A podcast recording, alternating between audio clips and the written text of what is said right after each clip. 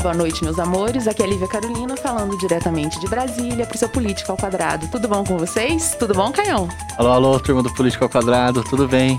Gente, antes da gente começar o episódio de hoje, eu quero lembrar para vocês, se vocês não entraram no nosso site www.politicaalquadrado.com.br, entrem, explorem e se puderem, claro, colaborem com a gente. O P2 precisa do seu apoio. Lá no nosso site tem as instruções para as doações periódicas e também o nosso Pix, que é politicaalquadrado@gmail.com, certo? Caião, quem tá aqui com a gente hoje?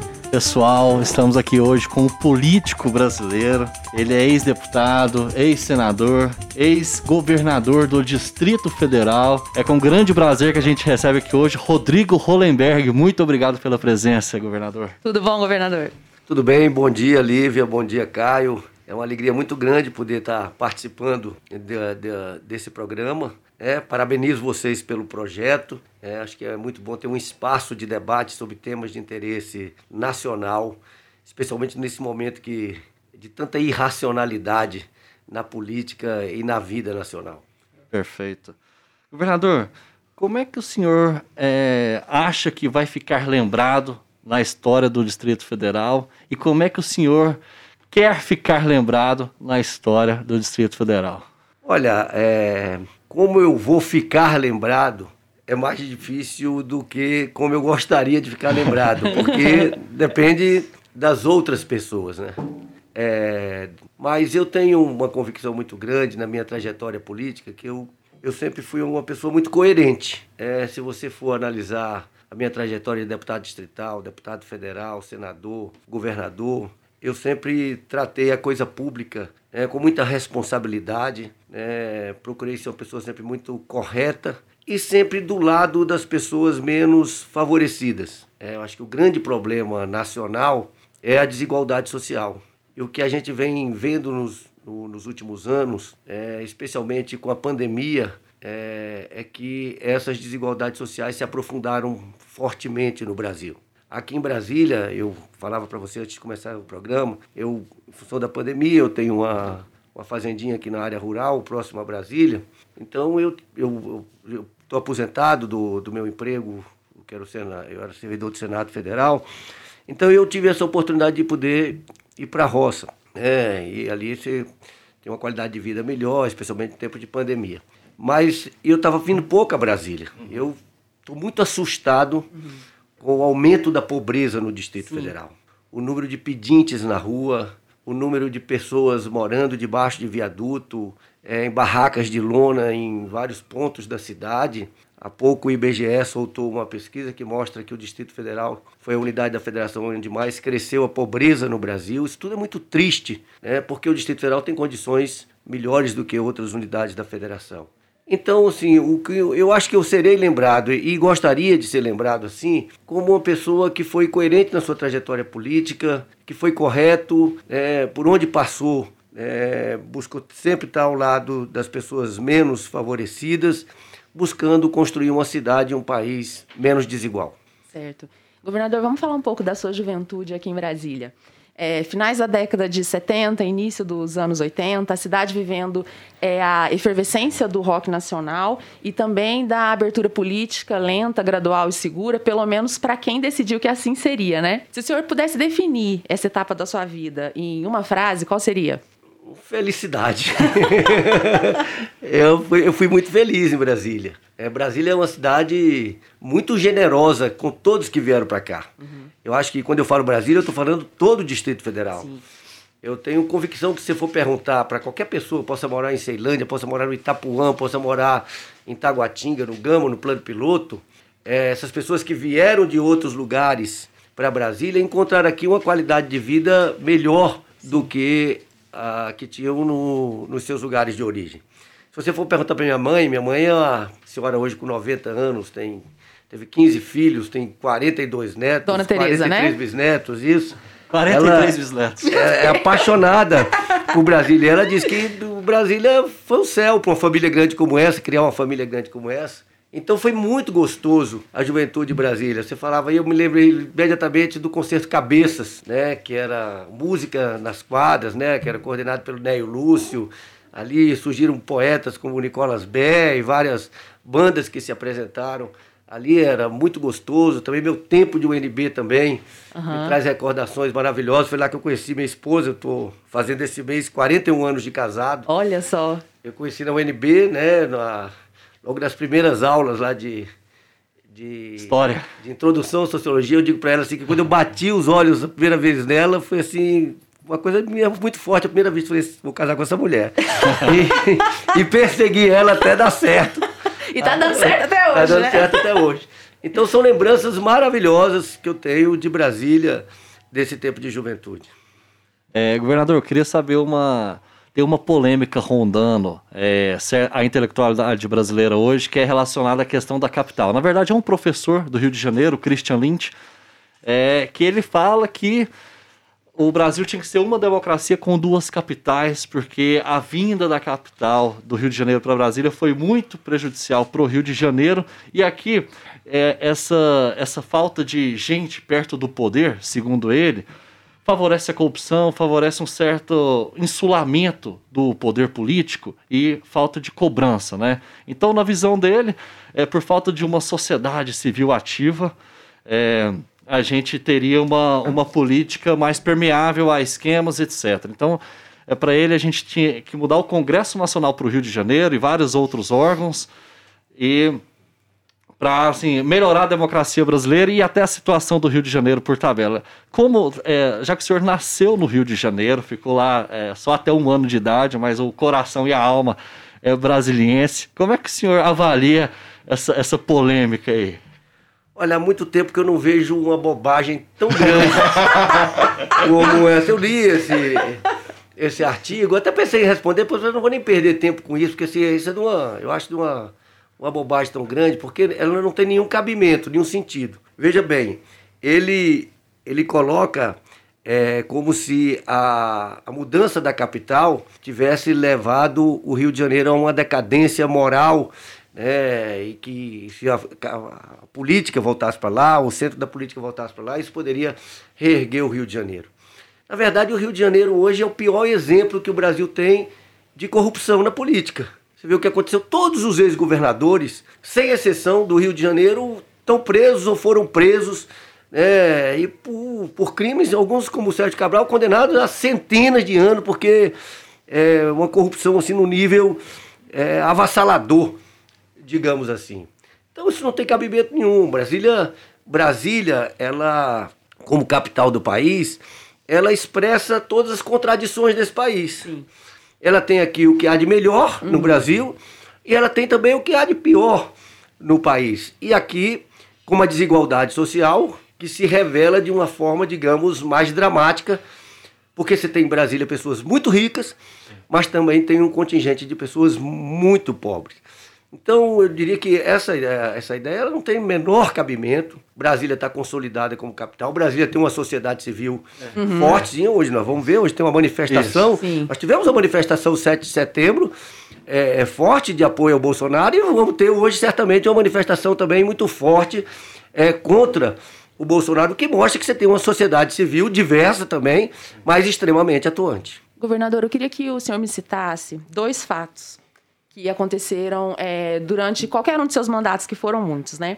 Um fato que te faça lembrar, que te faça pensar numa ideia mais ou menos assim, que te fez, né, pensar, eu nunca mais quero mexer com política. E um outro fato que te fez pensar assim, eu quero ser político pro resto da minha vida. Olha, é, é muito difícil, eu acho que nunca passou na minha cabeça no, no momento, assim, é, de deixar de ser político. Uhum. Eu, vou, eu vou citar três fatos. Um primeiro, um muito dramático, para mim, foi o início do governo. Quando eu, hum. eu sentei na cadeira de governador e que o meu secretário de Fazenda, que era uma pessoa muito experiente que eu trouxe. Lá do Legislativo. Leonardo né? Colombini, não. O secretário de Fazenda veio ah. de Minas Gerais, tinha sido secretário de Fazenda do Anastasia. E ele falou, governador, não temos dinheiro para pagar salário. A, a situação era realmente dramática. Era um rombo bilionário. É, pra você ter uma ideia, só na saúde eram 600 milhões de reais de dívida. Então, é, não tinha o governo passado, o governo anterior não tinha pago, não, não tinha pagado os professores, não tinha pagado 13 terceiro, não tinha pagado férias e não tinha dinheiro. É, então, eu passei isso me consumiu bastante e eu acordava, eu dormia assim, exausto meia-noite, acordava três horas da manhã, ficava fritando na cama, sem saber como fazer, o que fazer para conseguir pagar servidor, depois pagava o servidor, pagar os terceirizados, depois pagava os terceirizados, pagava as empresas quebrando. Os fornecedores, então, né? Os fornecedores. Então, então, esse foi um momento muito dramático. Certamente o momento mais difícil da minha, da minha trajetória política. Agora, tem dois fatos que, assim, quando você perguntou, me vieram à cabeça uhum. imediatamente. Um foi na votação, quando eu era deputado distrital, da cidade estrutural. Eu até me emociono quando eu uhum. me arrepio quando eu penso nisso. Porque eu votei contra a instalação da cidade estrutural naquele momento. Foi um momento muito forte de divisão da cidade. Naquela época, o deputado Luiz Esteu fazendo uma carga muito grande, é, utilizando aquela população, fazendo política defendendo a, a consolidação da estrutural ali, e eu votei contra. Uhum. E quando eu estava saindo da, da Câmara Legislativa, entrando na garagem da Câmara, as pessoas da estrutural, a população que estava nas galerias, saindo também na sede velha da Câmara Legislativa, aí uma senhora com uma mulher com um filhinho no colo, falou: deputado, você agora vai para sua casa e vocês não estão querendo regularizar nossas casas. Nossa, uhum. aquilo ali foi para mim, eu fiquei realmente extremamente abalado. Uhum. E aconteceu um fato emocionante posteriormente a isso, que quando eu estava no Ministério da Ciência e Tecnologia, com Eduardo Campos, eu era secretário de Inclusão Social, a gente começou a desenvolver projetos com costureiras, bordadeiras, núcleos de produção de costura, de bordado, de artesanato. Tal. E tinha dois ou três grupos lá na estrutural. E eu nunca tinha voltado à estrutural. Hum. E aí é, a pessoa que coordenava esse grupo me convidou para ir lá. Eu confesso que eu fui assim temeroso. Uhum. E quando eu cheguei lá, numa reunião na casa bem simples assim, uma reunião com as as mulheres costureiras, eu disse para elas assim, é a primeira vez que eu venho na estrutural aqui, então aí a, uma senhora bem velha, e eu, isso está gravado, porque o Valdir Pina, Valdir Pina, que era o câmera que gravava os programas de televisão, ele estava fazendo, é, registrando essa reunião, ela falou bem assim, você estava com medo, né? Aí eu falei assim, tava, tava com medo. Aí eu contei essa história para ela. Aí ela falou, pois é, aqui tem muita gente boa na estrutural e gente, muita gente que é, que quer ser ajudada. E se você ajudar a gente, você certamente você vai ser sempre uma pessoa muito querida aqui.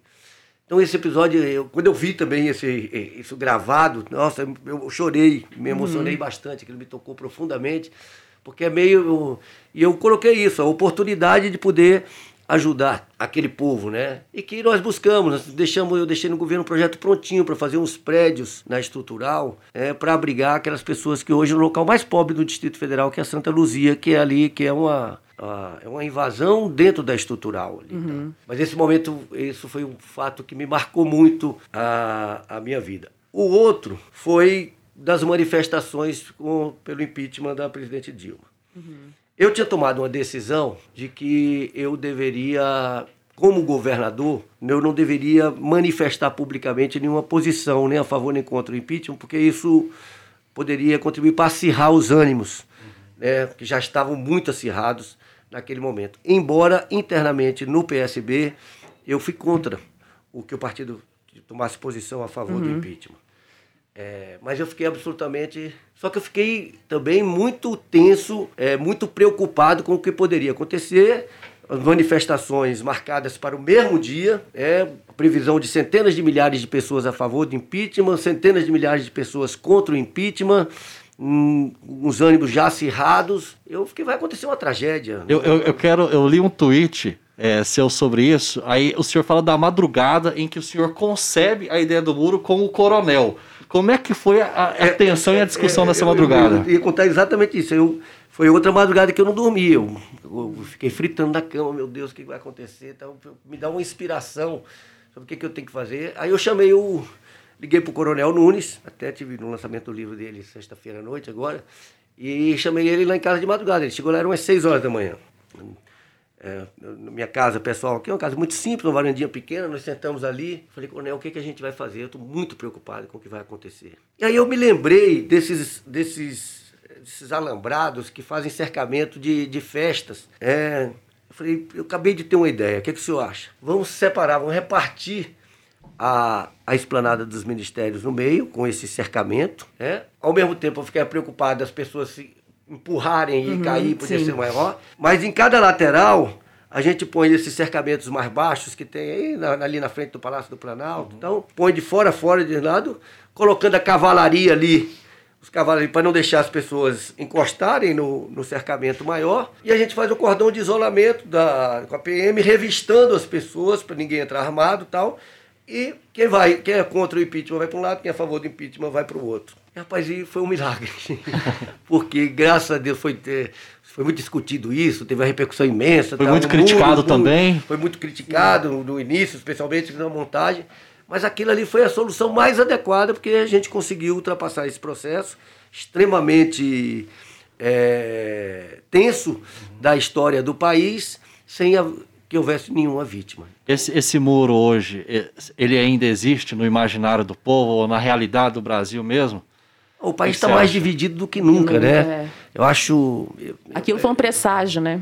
Eu acho isso. É, é, na verdade, eu- aquilo ali já era o, a, semente dessa, digamos assim, dessa divisão que hoje tomou proporções extremamente danosas para o nosso país.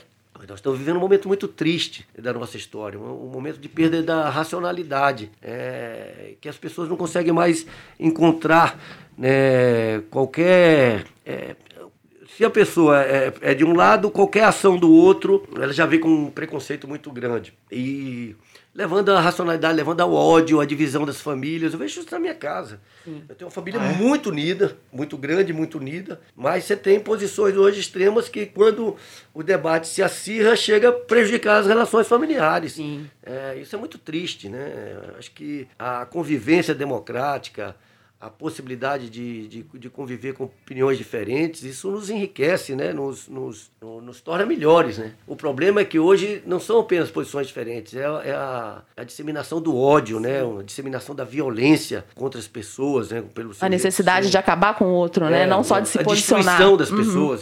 Eu sempre trabalhei no parlamento como funcionário antes de ser. Eu convivi, eu, eu vi debates ali muito calorosos, né, de senadores de, de partidos diferentes, mas havia um respeito entre as pessoas. Hoje se perdeu completamente o respeito, pelo contrário. Me lembro de uma entrevista que eu li no início desse governo, desse Olavo de Carvalho, que é uma coisa horrorosa. É, ele dizendo que quando ele aconselhando o- as pessoas que quando buscasse o adversário não procurasse discutir ideias não procurasse discutir alguma fragilidade da sua vida pessoal para expô-lo eh, pessoalmente para ridicularizá-lo para tentar destruir a imagem então isso tudo é muito triste muito triste e eu torço muito é, Pra gente que derrubar esse muro, né? É, para que a gente possa superar esse momento terrível da vida nacional Governador, vamos voltar um pouquinho aqui para o Distrito Federal.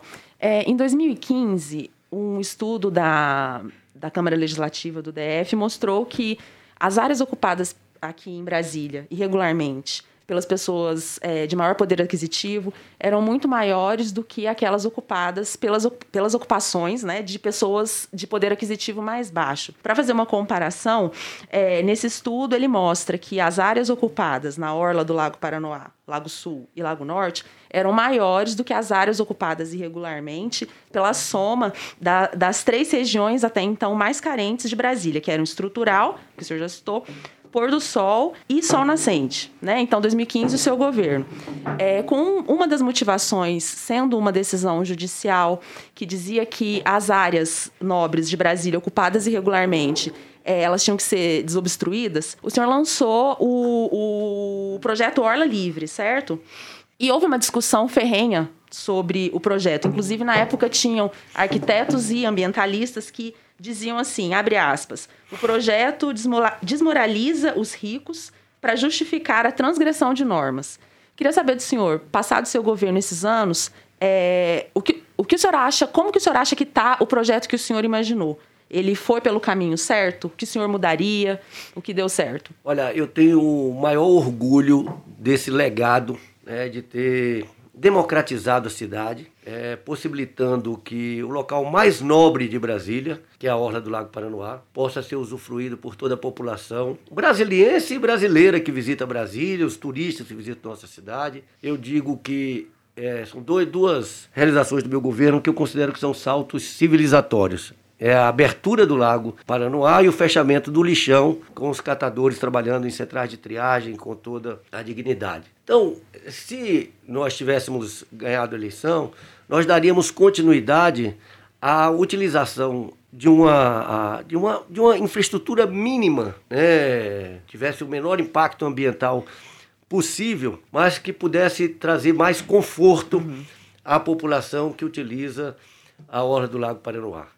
Mas só o fato dela estar tá desobstruída é, e que possa ser utilizada para a população, acho que é um legado inestimável. Eu, eu, eu, tinha tempos, em função até da pandemia, que eu não saía, e há cerca de um mês atrás, eu fui num domingo ali no Praia Norte, onde a gente fez aquela infraestrutura ali das ML Norte, ali entre é, entre o Paranoá e o Varjão. Eu fiquei emocionado, eu parei assim, mas tive um impacto tão positivo, assim, que eu, aquilo bateu fundo no coração. Quando eu vi, devia ter umas 5 mil pessoas é, no Lago Paranoá, uma verdadeira praia, as pessoas tomando cerveja, um sambinha aqui, é, o povo no lago, andando de pedalinho, aquela coisa assim, vida.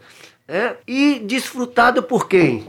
Desfrutado por moradores do Paranoá, por moradores do Itapuã, por moradores do Varjão na sua maioria. E aí eu é quando eu é, voltando àquela sua pergunta inicial, é quando a gente vê sentido uhum. na atividade política. Que é, ao fazer isso, a gente está reduzindo as desigualdades sociais, porque está dando oportunidade que as pessoas menos favorecidas possam desfrutar de um lazer que até então só os mais ricos desfrutavam. Eu vou dar até um depoimento pessoal aqui, porque eu moro, sou morador do Varjão, né? E eu pego minha bicicletinha lá direto, eu consigo acessar a Praia Norte, a prainha, né, que antes era pejorativamente chamada de piscinão, até a construção da infraestrutura, que realmente, nos domingos, você vê o povo se divertindo. Então, eu quero até agradecer ao senhor, porque é, é um salto de civilizatório e é um direito à natureza. Aos moradores de Brasília, essa desobstrução deu um direito à natureza. Então, eu pego minha bicicletinha, vou para lá também, e vou ali é, pra, é, na, no Lago Norte todo. Ando ali, ó, é, sem obstrução nenhuma. Obviamente está faltando infraestrutura e tal,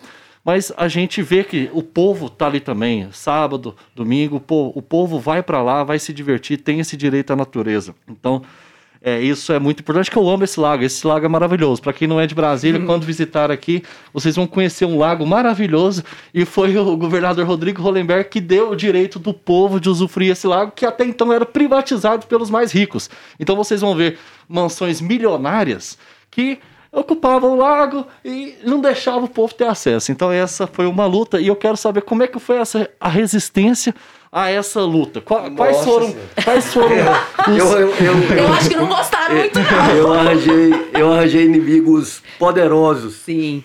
Em função disso. Na verdade, é o seguinte: quando eu cheguei no governo, é, como você disse, tinha uma decisão judicial. Uhum. Uma decisão judicial que vinha sendo é, burlada até o governo anterior, o vice-governador, o Tadeu Filipelli, inclusive foi dito na reunião de, de moradores ricos do lago, tentando me demover da ideia de fazer a desobstrução, que ele já tinha preparado uma ideia que era mudar a cota do lago. falei, mudar a cota do lago para tentar é, não cumprir a decisão judicial. Mas essa decisão judicial, judicial ela é absolutamente legítima e correta. E nós vamos cumprir. Mudar a cota do lago é mudar o nível uhum. é, para poder né, as casas inventar um na verdade era um que, que isso não, gente olha tinha... onde vai a, a, a, o poder da elite brasileira olha onde vai Aí eu, eu, eu, falei, não, isso é correto, vamos tirar. É, no, no, no, âmbito do governo, muita gente, uma parcela ficou surpresa, outra imediatamente apoiou. E fora, as pessoas ah, você não vai conseguir fazer isso nunca, não vai conseguir. Eu falei, não, nós vamos, nós vamos fazer. E aí, é, a Bruna, da GFIS, ela teve um papel muito importante. A Jane também, do IBRAN, naquele momento, teve um papel também muito importante em todas as áreas do governo. Mas essas duas pessoas se destacaram porque elas foram muito firmes é, no sentido de, de levar à frente essa ideia pouca coisa, gente. Ali tinha o presidente do Senado, na ocasião, que uhum. tinha sido uhum. meu colega, inclusive, no Senado. Tinham empresários fortes, juízes. Era, era realmente é a, nata, é a, nata. a elite brasileira. É, mas a gente, parlamentares, deputados, é, eu me lembro que tem uma frase que foi muito utilizada na campanha do Fraga, falou assim, onde é que eu vou andar com meus cachorros? não, falei, não, o, o, é, enfrentou muito preconceito, que as pessoas diziam, ah, os farofeiros, as pessoas vão sujar a orla uhum. do lago e tal. E hoje está aí, é um legado, gente. Eu tenho o maior orgulho disso, porque é o, como você disse, é o direito ao meio ambiente, é o direito ao lazer, é uma cidade mais democrática. Brasília ficou mais democrática com a abertura do Lago Paranoá para toda a população. E, governador, eu imagino que no seu mandato, aqui no, no, GDF, um dos momentos mais difíceis politicamente falando tenha sido o desembarque da, do seu governo, tanto do PDT quanto do PSD, em 2017. O senhor me corrija se eu estiver errada. Em 2018, o seu vice, que era então Renato Santana, ele fez acusações é, públicas muito sérias em relação ao senhor, as quais não foram provadas. Né? Eu queria saber, é, com, com todo esse episódio, qual foi a maior lição que o senhor tirou politicamente disso? Olha, é, eu acho que no, no, nosso governo a gente cometeu alguns erros, não uhum. tenha dúvida. Né? Eu acho, por exemplo, com os servidores públicos, tudo que eu fiz em relação aos servidores públicos precisava ser feito. Né? Por exemplo, é, o Agnello tinha dado aumento para 32 categorias profissionais para serem pagas no meu governo. Só que não tinha dotação orçamentária. Mas, mas, a lei de responsabilidade fiscal, ela pode ser violada nesse nível? Porque você falou que recebeu um governo quebrado é, com essas promessas de aumento das categorias. É, é, inclusive, existe processo, tá, acho até que já condenações nesse sentido, em função da, do descumprimento da lei de responsabilidade fiscal. Mas o fato é que não tinha nem dotação orçamentária, nem financeira, não tinha, não tinha a menor possibilidade de pagar, porque a gente estava devendo, era 6 bilhões de reais. Hum. Como é que ia pagar? E vejam bem, e nós arrumamos a casa, tal, deixamos o DF, os pagamentos todos em dia, de servidores, de fornecedores, de prestadores de serviço, e deixamos, salvo engano, 600 milhões de reais no orçamento de 2019, que já poderia pagar pelo menos uma parte desse aumento dos servidores. E o Ibanês não pagou. Ele disse que ia dar, uhum. né? Utilizou isso na campanha, já passados três anos de governo, estamos indo para o quarto ano de governo, e não pagou a, essa parcela dos servidores. Agora, é, o, que, o que eu não faria? Na verdade, você faz para, na hora de compor a chapa, uhum. Nós fizemos concessões né, que não faríamos. Embora eu não conhecesse o. Eu, eu não sabia que o, o, o meu vice né, tomaria, digamos assim, a, as atitudes que tomou, uhum. né, para utilizar uma palavra bastante leve, muito oportunistas, uhum. né, que, que, que tomou. Mas, assim, esse é o fato da política, né? Eu tenho consciência que isso, é, infelizmente, é uma característica dos políticos brasileiros, assim. Uma dificuldade de, de enfrentar os temas espinhosos. Uhum. É, a agenda que eu tive que enfrentar no governo, em função de toda a situação econômica que eu herdei, né? E da situação econômica em que o país estava e que eu não tinha responsabilidade nenhuma sobre ela. A situação política que o Brasil estava, dividido no meio de um processo de impeachment. E a situação ambiental, que eu também não tinha responsabilidade, mas que, que caiu no meu governo, que é, foi a questão da, da crise, crise hídrica, uhum. todas elas exigiram medidas corajosas, mas medidas impopulares. E os políticos é, que, que tinham mandatos parlamentares, né, preferiram ter uma posição cômoda de, de, de, de, de se afastar de mim, se afastar do governo naquele momento, do que serem solidários no enfrentamento de problemas que eram muito importantes. Agora, Todos esses políticos não tiveram sucesso. A população também, em relação a eles, teve essa leitura muito clara. O senador Cristóvão não se elegeu, o Joey nem candidato foi, o Renato Santana não se elegeu. Uhum. Então, assim, a população também percebeu que essas pessoas não tiveram é, a posição que seria a posição correta naquele momento de buscar né, ajudar o governo a enfrentar e superar esses desafios. Como é que o senhor faz a avaliação das eleições de, de 2018, tendo em vista que o senhor era o incumbente, né? E mas que não teve uma, uma votação, é, teve 13% no primeiro turno,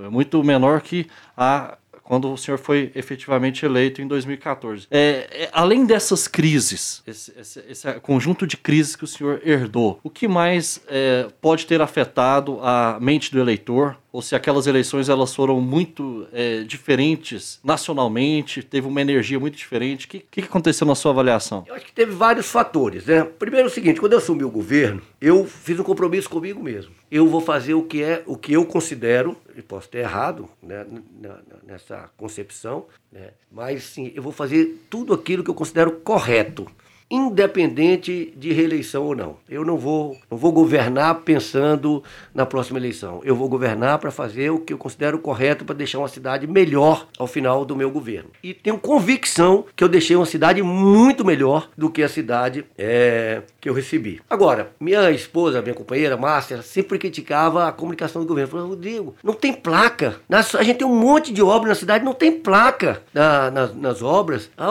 eu hoje passo, e até parabenizo aqui a equipe de comunicação do atual governo, em tudo quanto é lugar, uhum. tem placa, placa, era, eu passo de carro com ela, falo, tá vendo aí, ó, eu dizia para você o tempo todo, então, não tinha placa. A gente fez muita coisa nessa cidade, de obras, a gente fez um hospital da criança, a gente abriu a hora do Lago Paraná, a gente fechou o lixão da estrutural, a gente fez esse Essa centro... obra aqui do, do eixo norte aqui, é, do, boa parte dela, né? 90%, 90%. Dessa, desse, desse trevo de e a placa norte, tá lá dele. É, foi, foi a gente que fez, nós fomos infraestrutura no Sol Nascente, no Porto Rico, no Buritizinho, nós fizemos duas, inauguramos duas estações de captação e tratamento de água, uma no Lago Paranoá, outra aqui no Bananal. Deixamos pronta uma grande obra de, da, da, da estação de tratamento de água de, de Corumbá. É, fizemos um monte de coisas na, nessa cidade, só que o povo não, viu. não, não comunicava adequadamente. Eu vi alguma coisa assim, mas a gente não conseguiu comunicar adequadamente. Mas além disso, nós tivemos um ambiente, foi, foi um momento que, que o país elegeu Bolsonaro. Uhum foi o momento que o país elegeu pessoas é, que totalmente fora da política. Witzel. Isso. Witzel, Zema, Ibanês. A própria Leila, quando eu, quando eu, eu eu defendi a candidatura da Leila para o Senado, eu, a minha intuição dizia aqui do nosso campo aqui, quem tem menos, digamos assim, a imagem de político tradicional é a Leila. Se a Leila for candidata, ela seria uma forte candidata, ainda mais uma eleição com dois votos, para ser senadora. Inclusive eu disse para Leila, falei, Leila, pode ser candidata que você não apenas será senadora, como você será a senadora mais votada, porque nós teríamos, tínhamos dois, dois vagas, votos, duas vagas naquele momento. E eu via as pesquisas todas, e todas as pesquisas rejeitavam fortemente todos os políticos. É, eu me lembro que eu vi uma pesquisa que o político menos rejeitado no Distrito Federal, naquele momento anterior à eleição, os candidatos, possíveis candidatos ao governo, era o Jofran Frejá, que tinha que estava afastado da política há muito uhum. tempo e tinha uma rejeição de 49%. 49% dizia que não votava nele de jeito nenhum. E era, era o político menos rejeitado uhum. de todos os possíveis candidatos. Então, o momento era um momento muito ruim para os candidatos progressistas do campo da esquerda e muito ruim também para os candidatos que já tinham uma trajetória política longa. Governador, fazer uma observação e depois eu quero uma pergunta sobre esse movimento antipolítica aqui no, aqui no Brasil. Para quem não sabe, gente, é, na verdade é muito difícil se reeleger governador aqui no, no Distrito Federal, né? A única pessoa que conseguiu foi o, o, o Roriz em 2002, no segundo turno, ainda assim uma, uma eleição super apertada com Magela, com uma diferença de menos de 16 mil votos. É, aqui, gente, GDF é difícil. Mas a minha pergunta sobre antipolítica é a seguinte: faz uns 5, 6 anos que a gente começou a ver esse, é, um crescimento desse movimento antipolítica no Brasil. Ele começou bem embrionário, se apoiando na figura do ex-ministro do STF, Joaquim Barbosa, e depois ele se encontrou totalmente na, na figura do ex-juiz Sérgio Moro, né? Para mim, particularmente, é, se por um lado o excesso de, entre aspas, politicagem, ele causa muitas vezes líderes populistas que são completamente chamados, apesar de defeitos muitas vezes graves que eles têm. Por outro lado, quando você desidrata a política, quando você quer que a política morra, isso pode causar também a existência daqueles é, gestores justiceiros, que são amados é, porque aparentemente eles não têm nenhum defeito. E isso pode causar uma, uma armadilha muito grande para o eleitor e, e para a cidade e, e para o país. É, o senhor, em 2018, chegou a apoiar a pré-candidatura do, do Joaquim Barbosa, né? Que não se efetivou. Eu queria saber, três anos depois, como é que o senhor enxerga essa evolução do movimento antipolítica no, no Brasil, que acabou elegendo o próprio Ibanês e o Bolsonaro, né, nosso presidente hoje? É, veja bem, eu, eu separo muito a, a figura pública do Joaquim Barbosa uhum. do ex-ministro Sérgio sim, Moro. Sim, sim, são, são bem são diferentes. duas pessoas uhum. completamente diferentes. É, e acho que a classe política ela tem uma responsabilidade muito grande por essa degradação da política e dos políticos. Sim. É, você veja, agora, recentemente, neste momento, o Senado acaba de aprovar uma legislação em que abranda, digamos assim, as interpretações dos crimes de improbidade. Uhum. Ou seja, isso tudo aos olhos da população, né, faz com que ela perceba que conjunto de privilégios que a classe política vai criando é, para si mesma. E isso, é claro, afasta a classe política da população. Por outro lado, nós temos um sistema político no Brasil hoje completamente falido. Uhum. Falido. E a classe política não tem coragem de fazer uma verdadeira, uma profunda reforma política que esse, que esse partido, que esse país precisa ter. Você imagina um governador, como eu fui aqui no Distrito Federal, o governador, se não me engano, tinham 16 partidos numa Câmara Legislativa de 24 deputados. Nossa. É? E que é o seguinte, e que, e que, que, você não tem, você não consegue negociar com um partido, né, a participação no governo, não. você tem que negociar com o partido e com o parlamentar, porque o parlamentar também muitas vezes não obedece à orientação partidária. Então você tem assim, o, esse quadro extremamente danoso e, infelizmente, eu não vejo perspectivas de melhorar a curto prazo porque a classe política não teve coragem de fazer uma reforma política é, efetiva. É, agora mesmo, é, é um avanço, é um pequeno avanço, mas é um avanço o fim das coligações. Uhum. É? Mas a classe política já dá um jeitinho de fazer a federação, que é, na verdade, o que, que é? Um arremedo que é um, é um, permite uma coligação, agora com critérios, digamos, mais mais programáticos, porque ela tem que durar quatro anos, ela tem que ter no âmbito nacional, mas é mais um, um jeitinho de, de, de salvar, digamos assim, partidos políticos. É, alguns têm até alguma consistência ideológica, mas muitos que são meras legendas de aluguel. Então, é, um, o principal ponto da reforma política ideal na cabeça do senhor seria essa diminuição de partidos políticos. Eu, e que, eu, que mais, não, além disso? Ah, o barateamento das campanhas. Né? As campanhas é, no país são... Você veja, o próprio fato do, do candidato poder doar o seu dinheiro que, que ele tem é, sem limites, ou é, você, é, hoje, se você for pegar o perfil do, da Câmara dos Deputados, a composição da Câmara dos Deputados do Senado Federal de 20 anos atrás e de agora, você vai perceber cada vez mais a presença, a força do poder econômico em detrimento daquelas pessoas que representam, digamos assim, pensamentos diversos presentes na sociedade.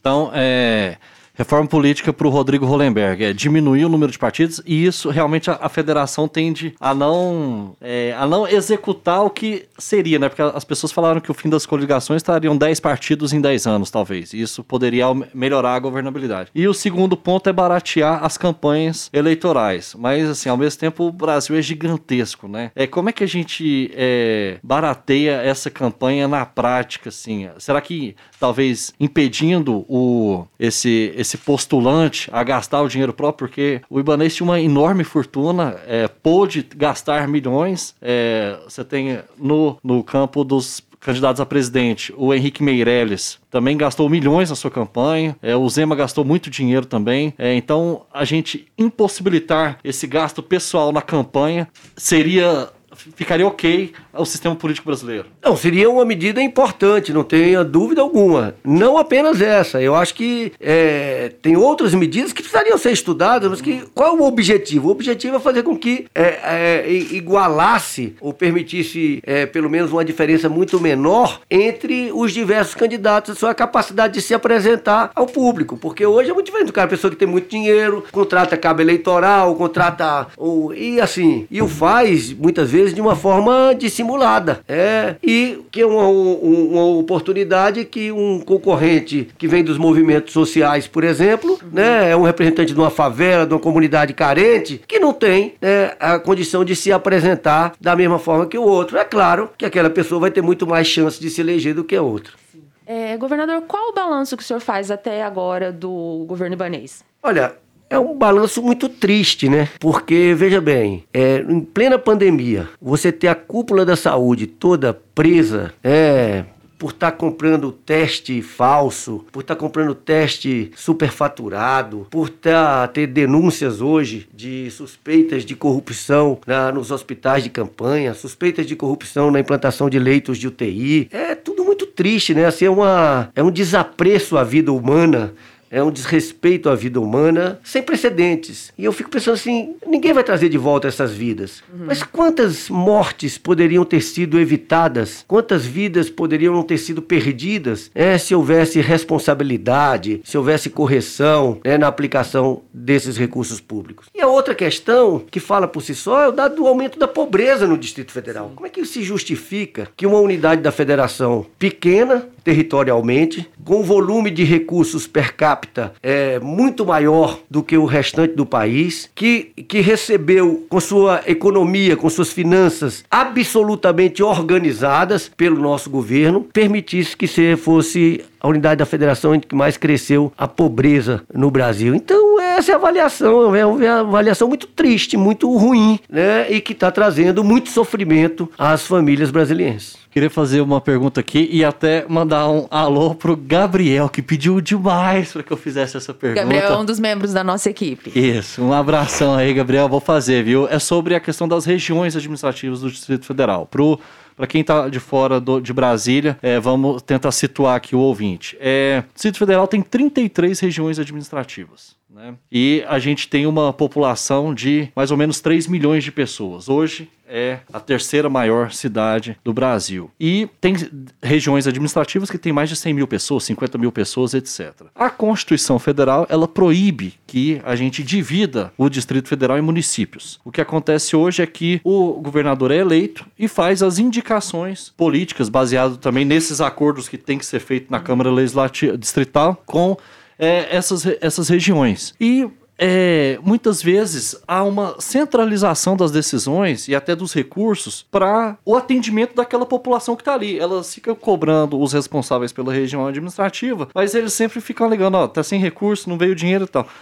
É, mesmo a Constituição proibindo, obviamente a gente não quer transformar isso em cidades mesmo, etc. Mas existiria algum meio de tornar essas regiões administrativas mais responsivas para a população local que está precisando do serviço na ponta? É, esse é um, é um dilema que eu enfrentei, até porque eu defendi e defendo a eleição direta dos administradores regionais. Mas isso isso acaba é, trazendo um, um, conflito constitucional, porque como o Distrito Federal não pode é, ser dividido em regiões administrativas, na hora que você vai fazer uma eleição dessa, quem, tem que, quem, quem é que vai coordenar uma eleição dessa? Tem que ser o Tribunal Superior Eleitoral, né? Porque você não é um Tribunal Eleitoral. Para ser um Tribunal Eleitoral, que ou Tribunal Regional Eleitoral, que é submetido ao Tribunal Superior Eleitoral, você tem que ter essa regra aprovada no Congresso Nacional e não na, na Câmara Legislativa do Distrito Federal.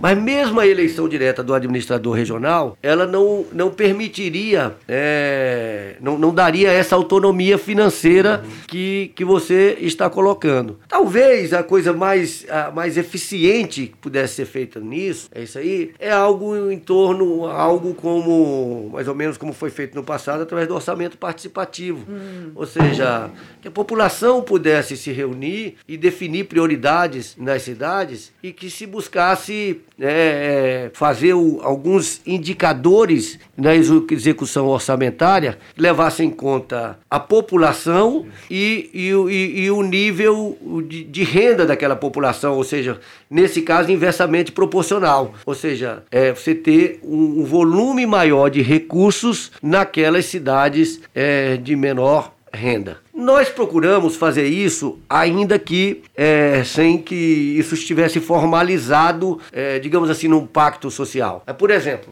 quais foram os grandes investimentos que o nosso governo fez? Primeiro foi a infraestrutura do Sol Nascente. O Sol Nascente, naquela ocasião, era considerada a maior favela do país, maior do que a uhum. Rocinha. 30 quilômetros do, do Congresso, aproximadamente, né? 30. E nós deixamos, por exemplo, o trecho 1 todo asfaltado. Eu, eu fui lá no Sol Nascente semana passada. É impressionante a transformação que aconteceu aconteceu lá no trecho 1, que foi onde eu visitei semana passada, a partir da infraestrutura que foi colocada ali, de, de asfalto, de rede de água, de rede de esgotos, né, de unidade básica de saúde, agora também escola, que foi negociada no nosso governo como uma, como uma como uma contraprestação de. Então, assim, é, o Porto Rico, o Buritizinho, o investimento no fechamento do lixão da estrutural e, e, e com a construção dos centros de triagem, isso tudo é para atender aquela população mais pobre é, do Distrito Federal. Então, eu acredito que é, buscar essas alternativas de, de democratizar a escolha dos administradores regionais via Congresso Nacional e alguma, e algum pacto orçamentário que levasse em conta um volume, garantisse um volume maior de recursos para aquelas cidades em função da, da, da menor renda, é, talvez fosse a melhor forma de reduzir essas desigualdades sociais que hoje nós vimos que são muito grandes no Distrito Federal.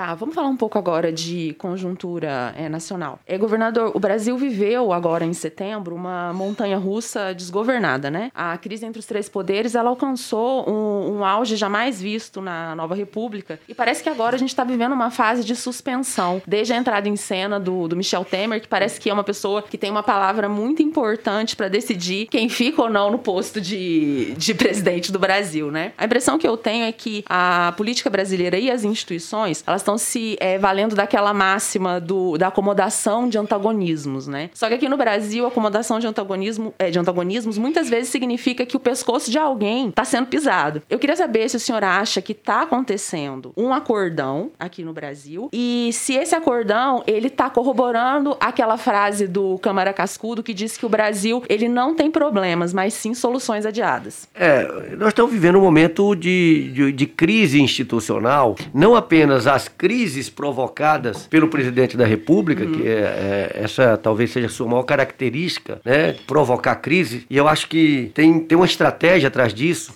É, ele, você percebe que toda vez que se agrava alguma questão contra ele, contra a família dele, ele cria um problema maior, maior. e chama atenção e vai, e vai rolando a, a, as crises, crise após crise. Mas há também, é, e isso, na minha opinião, também é, é possibilitou né, a chegada ao poder do Bolsonaro, que era um político sem expressão alguma no Congresso Nacional, sem partido político, é, e que foi muito beneficiado também politicamente pelo episódio da facada, que ele se transformou em vítima, teve muito espaço na televisão, é, pôde fazer uma campanha sem participar dos debates e isso acabou facilitando sua chegada ao poder. Mas antes disso, há um desgaste muito grande das instituições, todas elas, né, do Congresso Nacional, e, e é claro que a, a, a gente hoje hoje condena muito a forma parcial como se deu vários julgamentos da Lava Jato, mas é importante registrar que também nós não vamos fechar os olhos para a corrupção que aconteceu no Brasil. Efetivamente, aconteceu a corrupção no meio político, né, de bastante grave e claro que isso contribuiu para desmoralizar a política e os políticos. Mas também o próprio Supremo Tribunal Federal, também a, a, a exposição, uhum. né, do, eu digo isso com muita tranquilidade, que eu sou filho de um ex-ministro uhum, do Superior Tribunal de Justiça e que eu me lembro uma frase que meu pai dizia sempre, assim, o, o ministro, o juiz fala nos autos.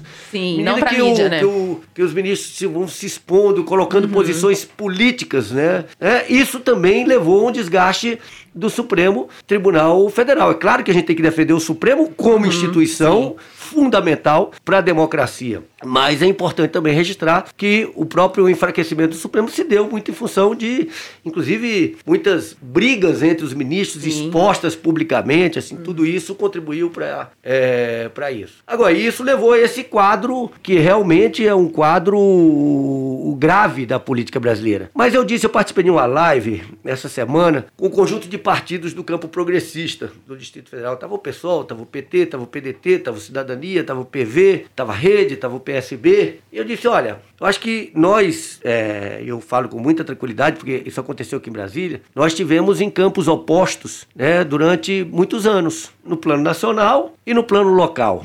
E hoje nós temos muitos motivos para nos unir. Em torno de quê? Em torno da defesa da democracia, em torno do combate ao desemprego, combate às desigualdades sociais, a pobreza que aumentou muito no nosso país, combate à inflação, né, combate ao desemprego, já falei, combate ao desmatamento uhum. né, desenfreado é, que nós estamos assistindo no país. Ou seja, esses são temas capazes de unificar um campo político que vai além da esquerda, né, que pega, pega a esquerda, pega o centro e pega até uma parcela da direita, digamos assim, de uma direita democrática, que, que, que, considera que a democracia é um valor fundamental onde se dão, onde, onde devem se dar as disputas políticas legítimas. Então, eu acredito muito, assim, eu confio muito que a gente vai ter capacidade de, de unificar um grande campo político em torno, primeiro, do primeiro valor é a defesa da democracia, é? e o segundo é a redução das desigualdades sociais no nosso país. Governador, na prática, o que a gente vê em relação a esse debate hoje em dia, obviamente pode mudar, a gente já está um ano das eleições, é, de um lado, o Bolsonaro, né, é, com um quarto dos votos, é, aparecendo aí nas pesquisas, é, de outro o Lula, é, com chega a 40, 35 a 40%. E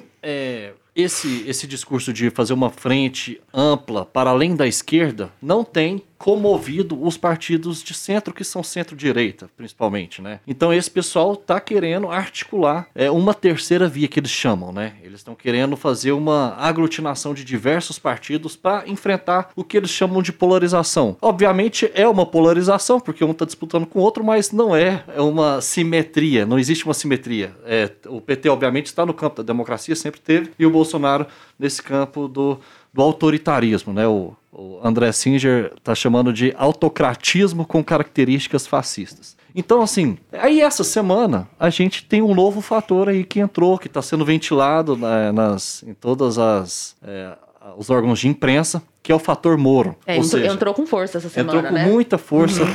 essa semana. Então, assim, a gente tem esses, esses dois polos. Tem essa terceira via que não está se encontrando, porque é, a ainda é muito cedo, mas também eles não concordam com uma política, por exemplo, do é, uma política econômica que está sendo colocada aí pelo terceiro lugar nas pesquisas hoje, que é o Ciro Gomes. Então tá muito difícil esse arranjo e agora vem o Sérgio Moro, que parte desses, dessa centro-direita, que está tentando formar a terceira via, gosta muito, e principalmente se o Sérgio Moro vier com esse discurso mais neoliberal da economia, etc. Como é que fica é, o, daqui para frente em relação a isso? O senhor acha que é, vai haver capacidade do ex-juiz que assumiu o cargo de ministro no governo que cujo principal concorrente ele condenou à prisão. É, você acha que ele vai entrar para bagunçar esse jogo político? Tem capacidade política para isso? Ou é um, mais um mero factoide da imprensa e não vai prosperar essa candidatura? Eu não acredito absolutamente na candidatura Moro. Não acredito porque eu acho que o Moro ele se desmoralizou politicamente com tudo o que aconteceu.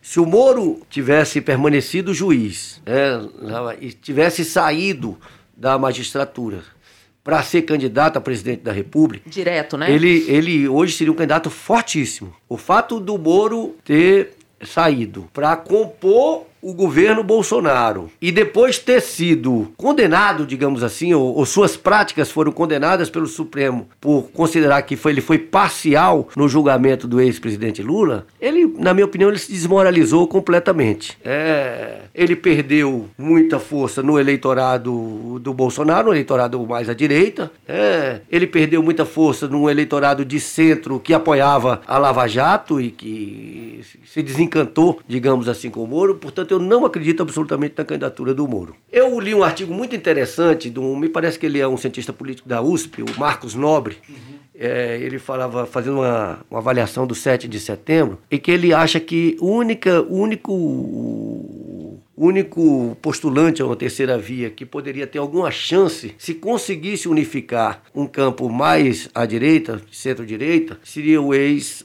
é, o ex-governador, ex-ministro Ciro Gomes, porque ele já tem um recall e tal. O problema é que o Ciro, ele tem esse problema, que a, as posições do Ciro são, são... Eu até me identifico muito com as posições que o Ciro tem no campo econômico, né, da sua política econômica, e isso o afasta desses partidos que querem uma economia do ponto de vista mais liberal, e o Ciro tem uma posição é, muito mais à esquerda. É, e isso dificulta essa aglutinação. Eu acho que nós estamos caminhando para a consolidação dessa polarização. É, porque eu vejo que há uma parcela muito grande hoje, se, se essas pesquisas estiverem corretas, e, e provavelmente estão, é, que dão aí o ex-presidente Lula em torno de 40% das intenções de voto e o, o, atual presidente com em torno de 25% das intenções de voto, eu percebo que é, está se consolidando um campo cada vez maior de pessoas que entendem que a prioridade é derrotar o atual governo. Uhum. Quando você vê personalidades como o próprio Fernando Henrique Cardoso, né, dizendo isso, admitindo a possibilidade de votar no Lula, né, isso demonstra que está havendo uma dificuldade muito grande de aparecimento de uma terceira via no meu entendimento, é muito provável que a gente caminhe para a consolidação dessa polarização entre o ex-presidente Lula e o Bolsonaro. É, essa semana, o Flávio Dino, governador do Maranhão, que é uma aquisição recente do, do PSB,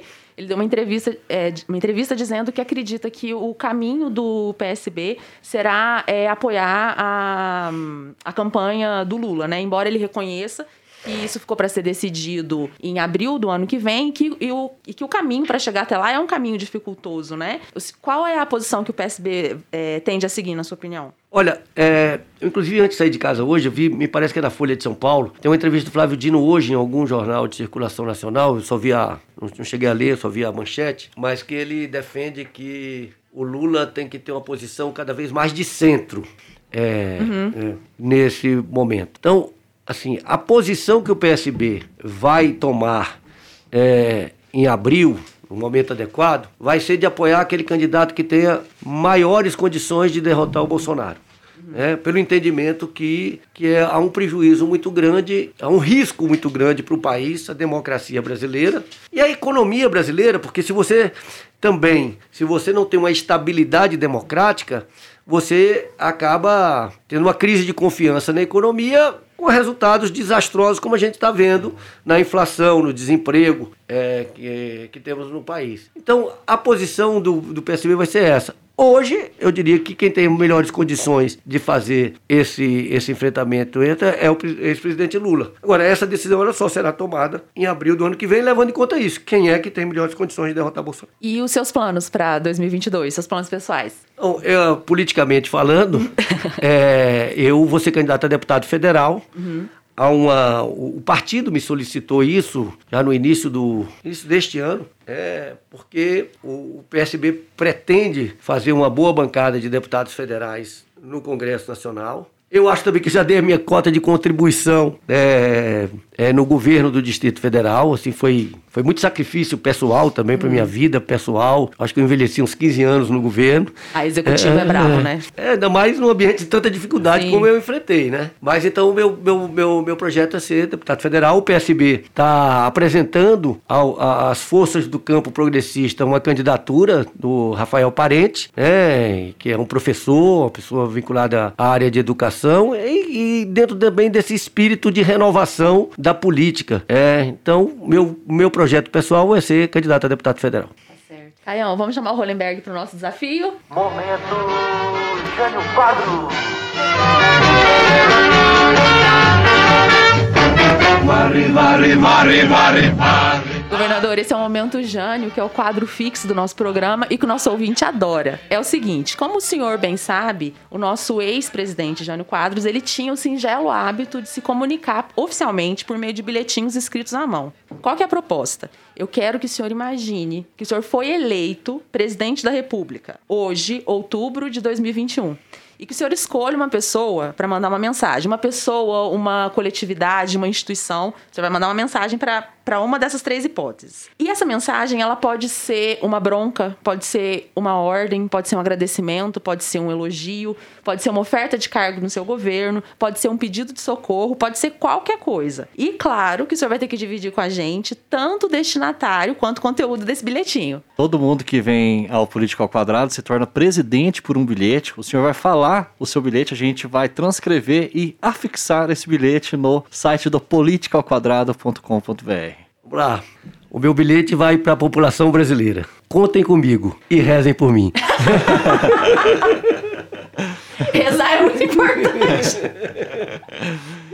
Governador, muito obrigada. Eu agradeço muito pro, é, pelo fato de o senhor ter vindo até aqui e ter dado a oportunidade da gente te conhecer melhor e de apresentar para o nosso ouvinte, que a gente sabe que não se restringe ao Distrito Federal, é essa Brasília, que é uma Brasília além da Praça dos Três Poderes, né? Que é uma Brasília que vive e que sobrevive dentro de nós, nós que somos candangos, seja por graça, seja por escolha. E o seguinte, nós aqui do Política ao Quadrado, além da gente adorar a política, claro, a gente gosta muito de poesia. E pelo que eu pesquisei, o senhor gosta um pouco também. Tanto que o senhor participou em 2010 de um projeto chamado Música Poética, que em suma era um desafio ao senhor usar é, a sua oratória para a poesia e não só para o discurso político. Além disso, eu pesquisei um pouco mais e eu achei um exemplar de 1995 de um suplemento cultural Letras da Câmara Legislativa, que eu não consegui ver se existe ainda. Mas enfim, nesse suplemento o senhor fazia uma homenagem à nossa gigante goiana, Cora Coralina. Diz- é, contava quando o senhor a conheceu, que o senhor, inclusive, a apresentou para sua mãe, a dona Tereza, e que tem um poema da Cora que o senhor gosta muito, que chama Oração do Milho. Ah, amo de paixão. E eu vou ler um trechinho que eu quero que a gente vá embora, gente, daqui com um coração mais quentinho. Que é o seguinte, abre aspas. Sou a planta humilde dos quintais pequenos e das lavouras pobres. Meu grão, perdido por acaso, nasce e cresce na terra descuidada. Ponho folhas e haste, e se me ajudares, Senhor, mesmo planta de acaso, solitária, dou espigas e devolvo em muitos grãos o grão perdido inicial, salvo por milagre que a terra fecundou. Sou a planta primária da lavoura. Não me pertence a hierarquia tradicional do trigo, e de mim não se faz o pão-alvo universal. O justo não me consagrou o pão da vida, nem lugar me foi dado nos altares. Sou apenas o alimento forte e substancial dos que trabalham a terra, onde não vinga o trigo nobre. Um beijo, governador. Que lindo. Obrigada. Essa Cora Coralina é maravilhosa, né? Esse poema, eu fico emocionado ao ouvir. Olha, gente, é uma alegria enorme estar aqui com vocês. Eu dizia pro Caio, eh, eu passei muito tempo recolhido, acho que é uma das primeiras entrevistas que eu dou depois que saí do governo, mas Muito obrigada. foi um privilégio tomar esse café tão gostoso aqui e ter esse papo tão agradável com vocês. Muito obrigado. Muito obrigado, governador. Agora, por último mesmo, fala uma música da sua vida, uma música que o senhor está mais ouvindo ultimamente, pelo menos, porque a gente tem uma playlist no Spotify chamada Música ao Quadrado. Então, o nosso ouvinte está lá, terminou o nosso papo, quer lavar vasilha, quer é, arrumar a casa. casa, quer fazer qualquer coisa, ele coloca lá as músicas que todos os convidados que vêm aqui sugerem para essa lista. Eu não vou, eu não vou lembrar de uma música aqui agora, mas eu tive no Clube do Choro semana passada e foi assim uma delícia, porque eu tive é, foi Renato Piau, né? Que é- foi companheiro do Luiz Melodia e era uma homenagem a Luiz Melodia e a Tim Maia. né? Eu adoro os dois, adoro Tim Maia, adoro Luiz Melodia e escolhe uma música do Tim Maia aí que qualquer uma delas vai ser muito boa. Maravilha, Beleza. va- vamos escolher uma de cada um aí para é, para nossa playlist. É isso, governador. Muito obrigado, muito bom papo, muito bom te conhecer, muito bom que o nosso ouvinte conheça melhor essa Brasília síntese brasileira, né? O sonho do grande JK. Pessoal, continue nos acompanhando nas redes sociais. A gente tá no Instagram, no Twitter, no YouTube. É, a gente também tá no Spotify. E é isso. Um grande abraço para todo mundo. Beijo, gente. Política ao Quadrado é uma produção independente ao quadrado. Ajude a gente. Acesse politicaoquadrado.com.br. Apresentação de Lívia Carolina e Caio Barros. Técnica e vídeo, Cauê Pinto. Edição e mixagem, Bruno Rossetti. Comunicação, Camila Neves e Gabriel Valentim. Produção, Germano Neto. Eu.